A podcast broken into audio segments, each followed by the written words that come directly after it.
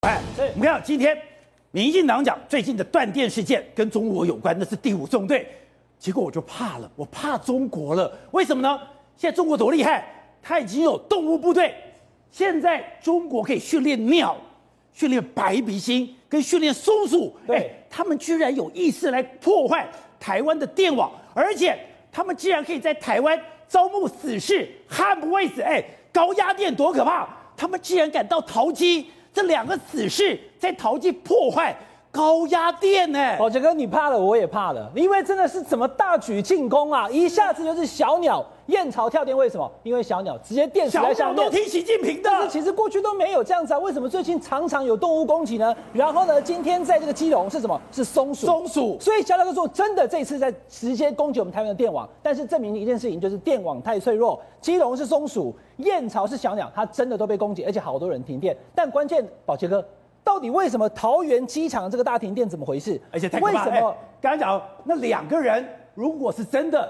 那两个就是死士哎！来，我要跟大家讲哈，宝杰哥讲的这个一点都不夸张。为什么？因为现在我们所知道的这个桃园机场的那一天晚上，晚上大概七点左右，你看到整个桃园机场，我们国家的门面居然说没有电。先讲不方便，多少人当天是用拿棒秤出来称他的行李？磅秤，对，他只没办法，因为没有办法，电子秤这不行了。然后输送带没有办法，直接用拖的，这些机场的工作人员累死了。整个机场这个看起来是当时的情况，没有电。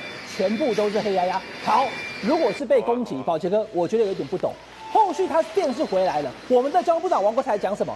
说其实他们是深夜偷偷跑去偷剪哦，因为他们想要去卖那个电缆。深夜偷剪，深夜偷剪，那为什么七点半断电？那是七点半断的，你深夜偷剪，当然是剪下去的当下没有电嘛。所以王国才部长，你开始消息错误的。第二个，你去没有，都有可能，像电影回到未来那个高压电。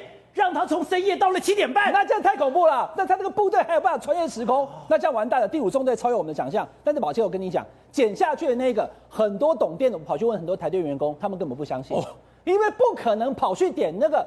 你知道他的电压有多少吗？不相信党。好，我怎么可以不相信民进党？不是可，你可以，你可以相信民进党，但是你更要相信那会电死人。宝杰哥，一万一千四百伏特的电，我给你看这个影片，听到声音没有？这不是我特别把它放大声音，再看一次，这是一个电力公司的人员，他要剪电，一剪以后，你看那个电弧大概有两三公尺，直接窜出来，他还往后闪，电到就当场挂掉了。谁剪高压电是这个样子？这个是一个特别的状况，因为当时的用电是必须在给电状况上去剪，右边那条红色的是接地线，都已经接地哦。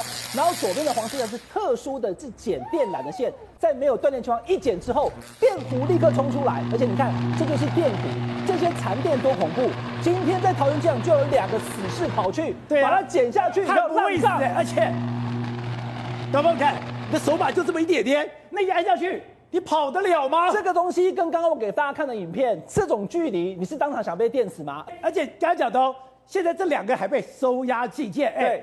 那不是跟林炳书一样，不让你讲话就把你收押进监了？这个事情我觉得还是要给大家一个交代，因为我刚刚所举出这个疑点，大家可能听觉得很夸张，但重点是宝杰哥，居然是他被剪了以后，他就停电了，后来电回来了，为什么隔三天才发现那个地方被剪？到底怎么回事？